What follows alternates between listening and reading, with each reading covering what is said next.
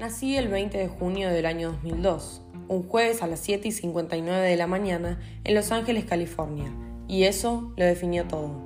Según mi carta astral, mi sol se ubica en Géminis, mi ascendente en Cáncer y mi luna en Escorpio.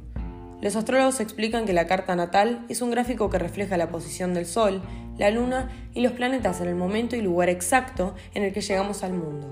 Es decir, es una fotografía del cielo del día que nacimos, que va a definir cómo somos o eso creo yo.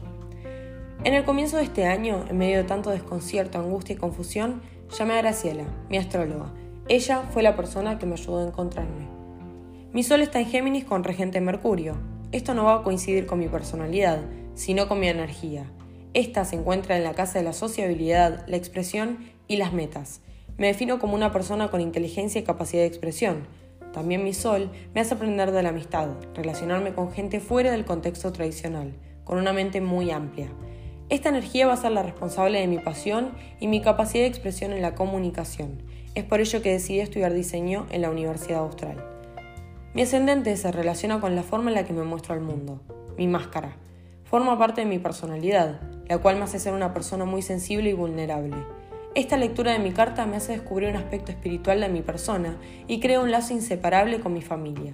Mi ascendente en cáncer hace que mi familia sea mi raíz, mi sostén. Es junto a ella donde lo aprendí todo. La luna en escorpio, mucha profundidad. Esta va a definir las necesidades y las relaciones emocionales.